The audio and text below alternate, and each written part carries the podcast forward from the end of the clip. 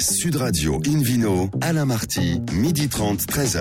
Bonjour à toutes et à tous, ravi de vous retrouver en ce beau dimanche midi. Notre émission est en public et délocalisée. Nous sommes au restaurant Baravin Nicolas à Paris au 31 Place de la Madeleine. Je rappelle que vous écoutez Invino Sud Radio dans la capitale sur 99.9 ou également le retrouver sur notre page Facebook Invino. Aujourd'hui, un menu qui prêche comme d'habitude la consommation modérée et responsable avec l'appellation Coteau du Brulois, le concours Vigneron et Terroir d'avenir chapitre 2, la cuisine japonaise et puis toujours le Vino Quiz pour gagner plein de cadeaux en jouant sur invinoradio.fm. À mes côtés, Hélène Pio, Philippe Orbach et David Cobol. Bonjour à tous les trois. Bonjour. Bonjour. Bonjour. Hélène, un petit rappel peut-être de ce concours euh, Vigneron et Terroir d'avenir dont on a parlé hier avant d'accueillir Catherine. Effectivement, c'est un concours organisé euh, par le groupe viticole Advini et euh, par euh, la fac euh, Supagro de Montpellier.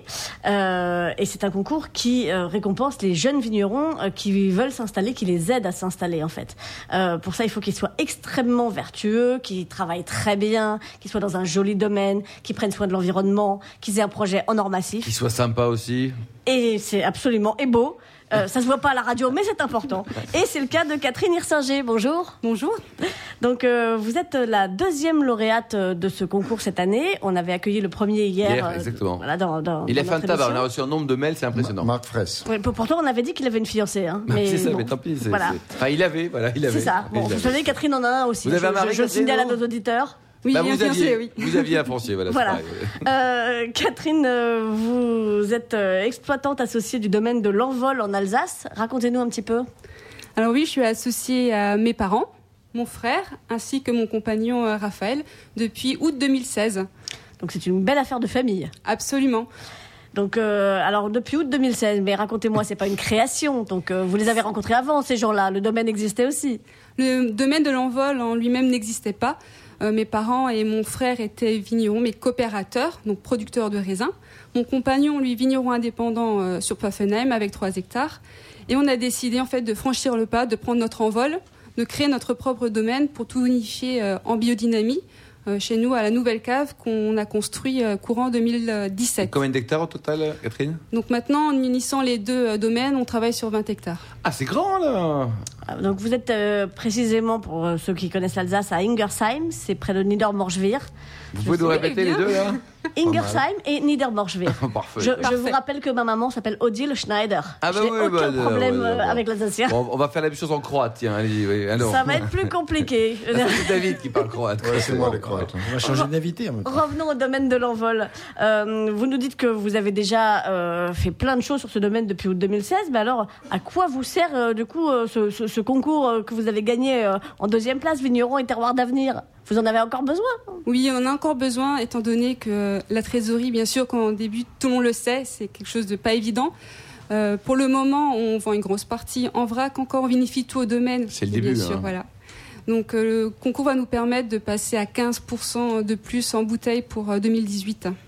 Alors, le premier lauréat avait gagné une enveloppe de 50 000 euros. Vous, est-ce qu'on peut vous demander le montant de ce que vous avez gagné? Bien sûr, donc c'est 25 000 euros.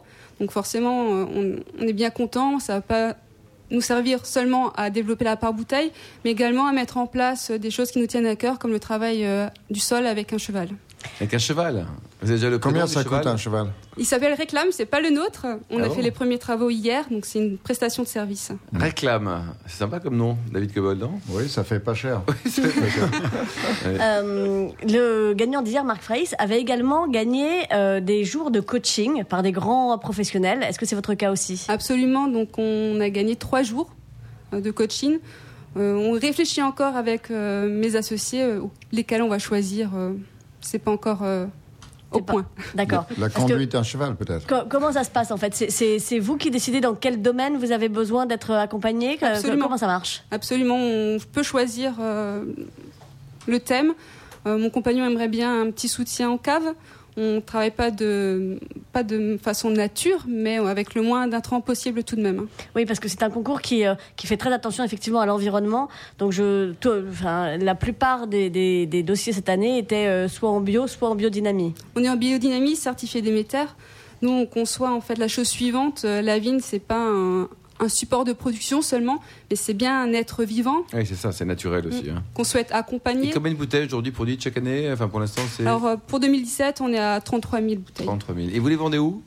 Alors pour le moment actuellement en France, on vient décrocher un marché en Italie à l'export Bravo. et essentiellement à la restauration. Et quelles appellations vous produisez? Donc AOC Alsace, AOC Grand Cru d'Alsace et Crément.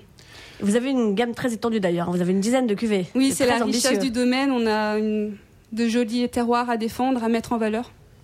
L'Alsace Et- et côté combien, vin, et Philippe combien de cépages différents Sept cépages. Oui. Hélène Je ne sais pas, vous avez posé toutes vos questions en même temps. C'était très compliqué. Non, mais c'est pas Donc, du tout. mais, eh, qu'est-ce on qu'on peut une faire pour question à, à Philippe Forbrac sur un peu le- la résonance du vignoble alsacien. Euh, si ce sont des vins qui sont à la mode, qui se développent. À Paris, vous, dans votre restaurant, vous en proposez les... Alors, on en propose bien entendu, et sur toutes les cartes de vin, il y a toujours euh, euh, des vins d'Alsace. Parfois, malheureusement, ils sont dans la catégorie d'hiver. C'est pas parce que c'est des vins euh, qu'on Ouais, dans, dans- dans une période particulière, c'est parce que c'est vrai que c'est- des vins autres que les grandes régions traditionnelles. Mais euh, force est de constater qu'il y a, allez, pour les amateurs de vin, un intérêt euh, croissant. Oui. Pour le grand public, ça reste assez malheureusement marginal, ou en tout cas d'une une idée reçue un peu sur des vins euh, blancs. euh, euh, on ne sait pas si c'est sec, si c'est doux. euh, c'est des Vous êtes- cépages aromatiques, on a des fois du mal à associer avec un Vous êtes repas. consciente, Catherine, euh, des propos de Philippe il y a- C'est ce boulot de communication ça, vous reste quoi. à faire. quoi, La que- philosophie du domaine, c'est des vins secs, avec une belle trame acide, des raisins mûrs, mais une belle trame. Et on souhaite justement développer. euh, Alors justement, on parlait de vins divers tout à l'heure sur la carte de Philippe Forbrac. Euh, en, en- en diversité, je suis sûre que vous avez aussi des vins d'Ardèche, Philippe. Euh, et je vous parle des vins d'Ardèche parce que euh, le prix cette année du concours Vigneron et Terroir d'avenir, prix du public, Ouais, a le été troisième remporté. prix dont on parle je- pendant ce week-end. Voilà, a été remporté par Louis de Mourlose euh, au Mad Bagnols en Ardèche. Racontez-nous. Bonjour Louis.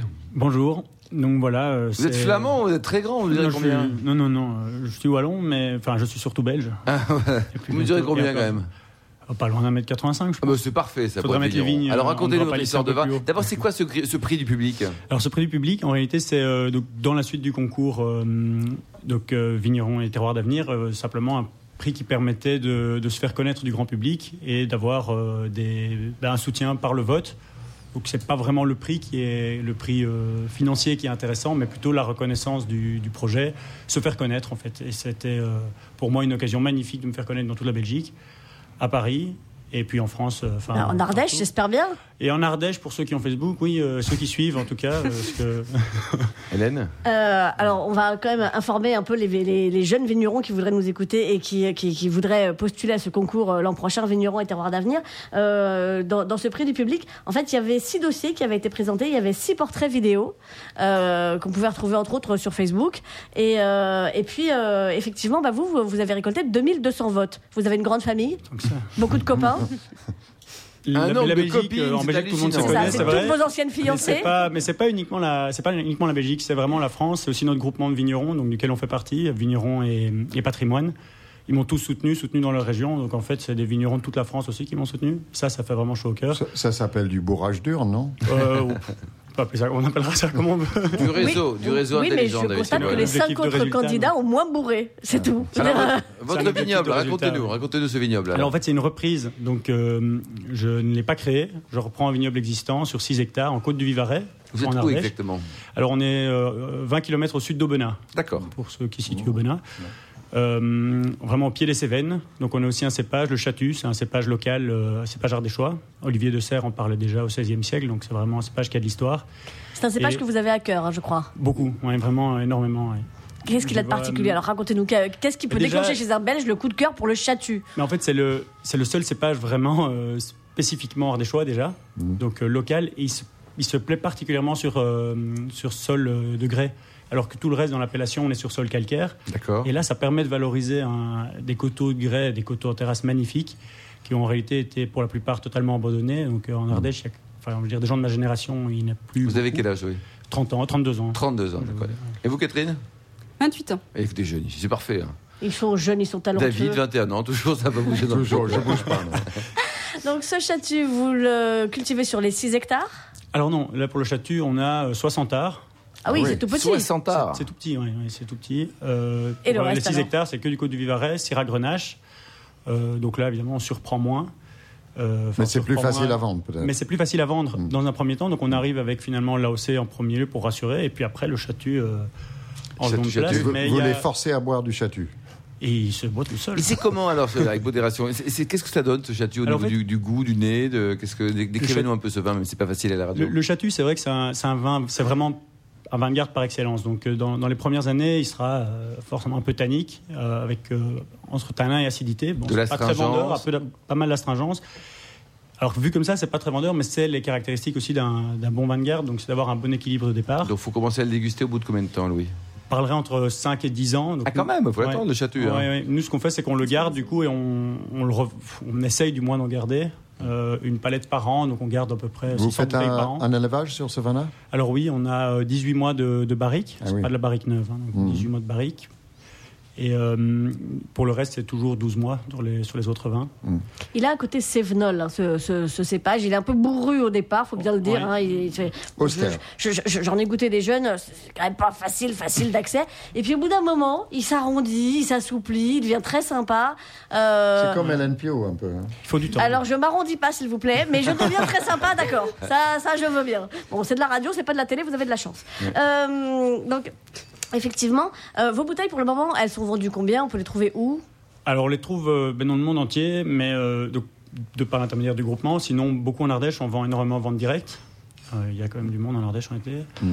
Euh, et on est entre 5 et 13 euros. Oui, donc c'est quand même très raisonnable. ça- reste super abordable. Pour, je rappelle, le lauréat du prix du public euh, du concours euh, de Vigneron et Terroir d'avenir. Donc, euh, pour 5 euros, vous vous offrez un lauréat. Moi, je dis, c'est pas cher. Ouais, c'est pas Je cher. ouais, Et au niveau donc des perspectives, l'idée c'est quoi? C'est de continuer à, à grandir, rester un domaine artisanal avec toute la noblesse de ce mot artisan? Quelle est votre ambition? Pense rester, euh, en tout cas sur, sur l'AOC, euh, rester relativement stable, euh, vu aussi la disponibilité des terres, c'est assez limité. Mm. Et par contre, pour le Châtu, j'aimerais grandir euh, et le faire connaître. euh, Ouais, je devient un peu le leader de Château. Il y a que vous Mais non, non, non, non, attention, non, non, là je vole. euh, non, non, il y a euh, donc Uvica quand même, le vigneron ardéchois, qui ont fait Ouais. la promotion du Châtu pendant, euh, Mm, C'est vrai. pendant très Ils ont longtemps, permis de sauvegarder finalement le château. qui ont permis de le sauvegarder exactement. Euh, il y a, on est quatre vignerons en cave particulière, donc aussi pour ce Châtu. Et, euh, mais bon, il y a une nécessité de maintenir. Là, c'est vraiment ce qu'on Et puis valorise à côté euh, original, oui. Merci en tout cas à tous les deux, merci à tous les, tous les cinq. D'ailleurs, euh, dans un instant, le Vino Quiz pour gagner des cadeaux en jouant sur invinoradio.fm. Et ensuite, direction le Japon. Sud Radio Invino, Alain Marty, midi 30, 13h. Retour au restaurant Paravin Nicolas. Nous sommes à Paris au 31 Place de la Madeleine pour cette émission en public et délocalisée avec Hélène Pio et puis le, le- le célèbre Vino Quiz. Oui, Vino Quiz, dont je vous rappelle le principe. Chaque semaine, nous vous posons une question sur le vin et le vainqueur gagne un exemplaire du guide Hubert. Voici la question de ce week-end. Quel binôme est à l'initiative du concours Vigneron et Terroir d'avenir? Réponse A, Bernard Magret et Bordeaux Sciences Agro. Réponse B, Gérard Bertrand et AgroParisTech. Ou réponse C, Advini et Montpellier Supagro. Pour répondre et gagner un exemplaire du Hubert, rendez-vous toute la semaine sur le site invinoradio.fm, rubrique Vino Quiz. Le gagnant sera tiré au sort parmi les bonnes réponses. Merci beaucoup Hélène Pio. Vino Sud Radio, on retrouve David Cobold, le cofondateur de l'Académie du vin de Paris. On, parle de quoi aujourd'hui euh, Umami Umami. Mm. Umami. Euh, alors, euh, au contraire de ce que vous avez dit, Alain, en introduction à cette émission, je ne vais pas parler de la cuisine japonaise. En revanche, je vais parler d'une saveur qui a été découverte par des Japonais. D'une manière scientifique, on parle beaucoup des quatre saveurs. Or, c'est faux. On a parlé à différentes époques de six saveurs, de huit saveurs, de trois saveurs. Aujourd'hui, en général, on nomme trois, quatre, sucré, salé, acide, amer. Or, il est maintenant admis officiellement par des universitaires euh, qui font de la recherche sur la, euh, la physiologie du goût euh, qu'il existe un quatrième et qu'on appelle umami. Il n'y a pas de traduction pour Quatrième ou cinquième? Cinquième, cinquième. L'umami, c'est un mot japonais, donc il n'y a pas de traduction. C'est comme terroir, c'est un mot français qui n'a pas de traduction, même si on peut parler de lieu éventuellement. Alors, ça a commencé quand? En 18 1985, il y a eu le premier Umami International Symposium à Hawaï. Donc c'est une affaire sérieuse quand même. Euh, la découverte date C'est sûr que les symposiums à Hawaï, tout de suite, ça fait sérieux. Je suis d'accord. Je peux participer au prochain? Oui, euh, Ah, mais il y a, Louis il y a Catherine qui sont candidats aussi. Il y a également le Ultime Ironman qui se court euh, et qui se, se nage et qui se vélocipède à Hawaï. Veux ça, c'est sérieux. je Là, je veux bien interviewer le lauréat. Ouais, ce sera peut-être Yves Legrand un de ces jours. Euh, alors, euh, qu'est-ce que ça signifie C'est ça qui importe. Euh, L'umami, c'est à la fois une texture et une saveur, pour moi. Hein, ça, c'est ma perception. Alors, euh, si on traduit littéralement du japonais, ça veut dire goût savoureux. Goût savoureux. Goût savoureux. C'est-à-dire c'est quelque chose qui prolonge et qui exauce le goût, qui augmente la, la- la puissance du goût. On peut le trouver dans beaucoup de substances. C'est là où c'est compliqué à analyser. Et si vous voulez identifier d'une manière assez précise, prenez-vous un champignon de Paris, qui d'ailleurs ne vient plus de Paris depuis très longtemps, mais un de ces champignons simples qu'on peut trouver dans n'importe quel euh, magasin ou marché. Vous prenez un champignon, vous le coupez en deux, vous mettez la moitié dans votre four à micro-ondes, si vous en avez un, sinon vous, vous allez chez le voisin. 30 secondes de cuisson et vous goûtez les deux. Et la version cuite, là, vous avez une idée, déjà une bonne idée de l'umami. Ce que c'est, c'est un peu gélatineux, ça prolonge le goût, ça rehausse les saveurs. Alors, ce qui est compliqué, c'est qu'on le trouve dans des substances très diverses. La tomate très mûre, par exemple, l'asperge, l'huître, le jaune d'œuf. Mais c'est agréable cette sensation Oui, c'est justement c'est une social Goût savoureux, donc goût savoureux, donc agréable. On le trouve dans les soupes miso, par exemple. pourrie, euh, Soupe miso. Alors beaucoup de gens disent oui, alors c'est salé, oui ou non, parce que c'est souvent associé à des saveurs salées. Par exemple, le fromage contient souvent de l'umami, surtout les, les fromages un peu crémeuses. Euh, mais pas tous les, tous les fromages. Par exemple, le fromage de chèvre, non, il n'y en a pas. Euh, on peut le trouver aussi dans les substances sucrées. Ce qui est intéressant en matière de goût, c'est son effet sur les vins. En ce qui, en ce qui me concerne, qui travaille sur le vin, euh, et, et le umami a exactement le même effet sur le vin que le sucre. C'est-à-dire qu'il faut éviter, dans la mesure du possible, de servir des vins qui sont euh, trop acides, trop amers, euh, ou pas sucrés du tout, euh, avec de l'umami. Parce que l'umami va pomper l'acidité et va augmenter l'impression d'amertume. Donc on va avoir un vin tout plat et très amer. C'est franchement désagréable. Essayez par exemple, pour donner un, un exemple un peu extrême, de manger un œuf au plat en finissant avec le jaune d'œuf et essayer de goûter un vin après, c'est mission impossible. Donc là, quand l'umami est trop concentré, ça devient, ça vous nappe complètement le palais par ce goût très savoureux et ça rend impossible l'accord avec le vin. Alors heureusement, l'umami est en général en dilution, en association ça, avec d'autres substances pur, et ça peut faire un lien, un liant avec d'autres substances et c'est ça vraiment son intérêt. Mais c'est vraiment un goût aujourd'hui officiellement reconnu comme le cinquième goût. Donc, euh, expérimentez avec des soupes miso, expérimentez avec vos champignons à la, à la maison. Et le- ce champignon japonais qui, qui, qui a l'air d'une aile de papillon, comment ça s'appelle? Vous vous rappelez de ce, ce Euh, truc-là Là, Bon. je vois pas, mais moi, je sais que On le dans, trouve dans le beaucoup en Roquefort, il y cuisine, en a beaucoup. Philippe. Oui, dans le Champignon Roquefort. noir. hein. Oui, ce champignon noir, il a, il a un nom. euh, donc, c'est souvent noir, un peu avec des ailes de papillon autour. Ça euh. Davidus Voilà. euh, Colbus. Oui, ouais, par exemple. Par exemple. Donc, donc, lui, il a beaucoup, beaucoup d'umami. Alors, si vous voulez un tout petit peu de technique, si vous avez un peu de passion, euh, l'umami, le, le- le- le terme scientifique, c'est, ce sont les, les ingrédients de l'umami, ce sont des glutamites et des nucléotides. Alors, les nucléotides, l'acide aminé L-glutamate et les 5,1 ribonucléotides, tels que le euh, guanosine monophosphate et l'inosine monophosphate. Au fait, la monosodium glutamate, c'est de l'umami. Voilà. Très bien. Alors on réagit peut-être à ces propos poétiques, euh, Hélène Pio Bah écoutez, j'ai eu la chance de faire partie euh, d'un jury de dégustation de produits euh, très costauds en umami. Euh, et effectivement, moi je me souviens notamment du Roquefort, je me souviens de, de jambon euh, très affiné aussi, jambon sec Oui. très affiné, Oui. qui était très chargé en umami. En fait, on essayait justement de déterminer quelle était cette saveur en goûtant des produits qui en étaient chargés et en réfléchissant aux liens qu'il y avait entre, entre chacun. D'accord. C'était effectivement hyper intéressant, mais au niveau des vins, ça se marie j'ai souvent plutôt avec des rouges. Oui, c'est ça. Euh, en même temps, il ne faut pas qu'ils soient trop tanniques non plus. C'est vrai que c'est compliqué. Oui, c'est compliqué. Catherine, Après, c'est une connaissez en question de dosage. euh, Et la viande rouge persillée aussi. L'umami est d'umami. arrivé en Alsace aussi?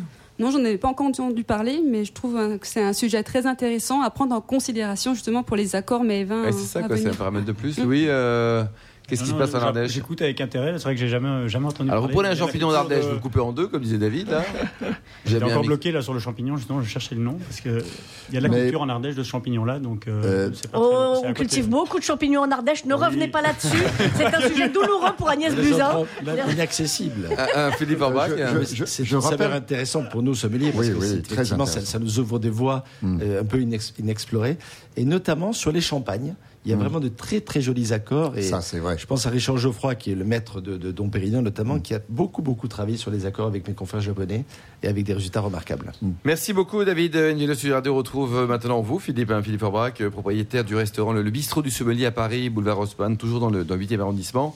Pour euh, nous parler d'une appellation euh, découverte que le monde entier s'arrache vraiment. hein, c'est les coteaux du Brûlois. hein. C'est vrai, C'est- vrai, c'est vrai. Là, le, le- le prix, les prix flambent. Il restait C'est pas grand-chose, finalement, Ikem et Petrus doivent bien se tenir. Il y a quelque chose qui pousse, c'est la vigne dans le brûlois. Vous faites acheter quasiment tout le stock. hein. Mais, mais facile le Parce brûlois. que c'est- Vous sortez de Paris. David Cobold. C'est chez moi, ça. C'est chez lui. euh, C'est chez lui actuellement parce qu'il a une Ouais. résidence là-bas. Et c'est chez lui aussi depuis très longtemps, puisque à l'époque euh, de l'Aquitaine anglaise, c'était effectivement euh, vraiment euh, une, une possession anglaise.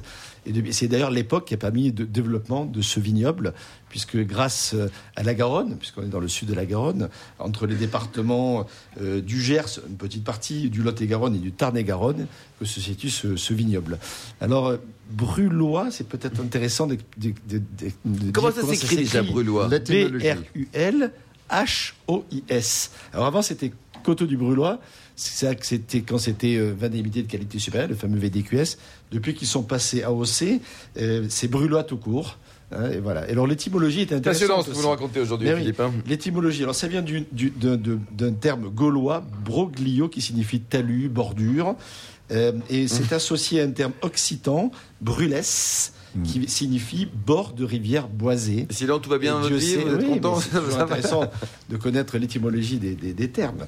Euh, Taisez-vous, El Capache. alors, on y produit, euh, au-delà de toutes ces terminologies euh, sémantiques, on y produit surtout du vin, c'est pour ça qu'on en parle, et notamment du vin rouge et du vin rosé, mesdames et messieurs qui nous écoutez. Le- le vin- le- les deux sont élaborés avec les mêmes cépages. hein. On trouve essentiellement du merlot, du tanat, du cabernet franc, du cabernet sauvignon, mais également du côte ou du malbec, c'est le même cépage, et puis également du fer servado qu'on a évoqué voilà. euh, voilà. dernièrement, et qui est vraiment un cépage remarquable. Avec Marc. Exactement. le- Marciac. ça s'appelle le, le fer parce que le bois est très dur à, à- à- à tailler. Et donc on a l'impression que la vigne c'est quasiment un peu comme, comme du fer. C'est assez résistant également. Alors les, les- les rouges sont. Alors on va dire que. Je ne sais pas si l'umami est passé par là, mais il faut attendre un peu pour que ça soit savoureux, parce qu'il faut quelques, quelques temps pour que... Quelques dizaines d'années, quelques non, siècles, pas non quelques pharaons s'en souviennent. Honnêtement, la, Non, la vinification franchement. moderne a Oui, amélioré ça les choses. Avant, c'était, il fallait attendre effectivement entre 5 et 10 ans pour que les tanins s'assouplissent et tout ça. Eh, C'est comme le chatu. Au bout de 2-3 ans, Ça se mérite. non, franchement, aujourd'hui, je dis pas qu'il faut les boire en primeur, mais au bout de deux ans, on arrive quand même à, à- à goûter. C'est vrai que les vinifications qui, qui permettent de- d'extraire euh, n'ont pas trop la- la- les tanins, moins, de, qui donnent moins d'astringence, moins de verdeur, comme on disait, parce que c'est assez significatif comme terme, euh, a disparu au profit effectivement d'un peu plus de suavité. Et les rosiers sont pas mal finalement. Les rosiers du Brulois sont. euh, C'est vrai qu'on va arriver là. euh, on espère que le, le beau temps va s'installer définitivement sur notre pays. Mais c'est vrai qu'on on, on- on- on- pense aux rosés en ce moment. Et dans l'alternative à des rosés euh, beaucoup plus connus venus du sud-est de la France ou d'ailleurs, Brulois a une belle carte à jouer parce que ce sont des vins rosés aromatiques. Le Cabernet Franc notamment euh, donne des, des rosés qui ont une dimension de fraîcheur. Euh, un peu végétal, mais le végétal c'est pas toujours mauvais. hein, je veux dire. Oui, C'est ça peut être très agréable aussi, même. bien sûr. Et ça donne euh, en même temps une certaine longueur au vin, mais Il faut, manger ces dimension. 5 fruits et légumes par jour. Donc on peut, on peut en avoir du végétal, ça en fait deux parce qu'il y a du fruit plus du végétal dans le même, même verre. On, on a tout pour le même prix en plus, c'est- facile à digérer. Et euh, voilà, donc, donc ce sont des, des, des, des- des vins qui sont euh, assez abordables en prix aussi. Parce que Combien ça coûte une bonne bouteille? En rosé, on par a exemple. l'habitude En- d'en acheter entre sur 5 et place, sur 15. place, Entre voilà. 5 et 15, Ouais, c'est Vraiment pour les cuvées un peu particulières. Alors, c'est vrai qu'il y a certains rouges, notamment, euh, issus de vieilles vignes en coteaux, euh, euh, avec des assemblages judicieux, et notamment avec, je pense, moi, le fer Savadou qui a un rôle intéressant à jouer.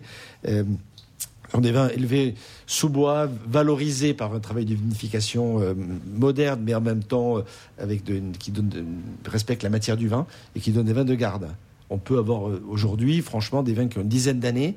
J'ai goûté, j'ai encore en cave chez mon bistrot du sommelier quelques, quelques vins. Je pense notamment à la fameuse cuvée Royal Héritage, dont les, les, les sœurs Orliac euh, se- se- ont essayé de reproduire un peu un vin de tradition, qui était un vin qui était réputé déjà à la, non seulement à la cour d'Angleterre à l'époque, mais ensuite dans les cours, euh, les cours royales françaises. Et puis Henri Et- IV et- est passé par là aussi. Henri IV était pas loin pour le coup. Là, pour le coup, c'était presque son pays.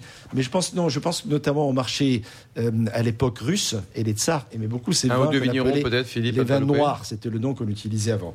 Alors le, le domaine du Grand Chêne, le château Tournelle, le domaine du Poutet et puis le, le, le domaine de Terme. De Terme. Ouais. Merci beaucoup, merci à tous. Fin de ce numéro d'Invino Sud Radio. Pour en savoir plus, rendez-vous sur le site sudradio.fr ou invinoradio.fm ou sur notre page Facebook Invino. On se retrouve samedi prochain à 12h30 pour une nouvelle émission, toujours en public et délocalisée. Nous serons au restaurant Baravin Nicolas à Paris, au 31 Place de la Madeleine. D'ici là, excellent déjeuner. Restez fidèles à Sud Radio et surtout observez la plus grande démodération.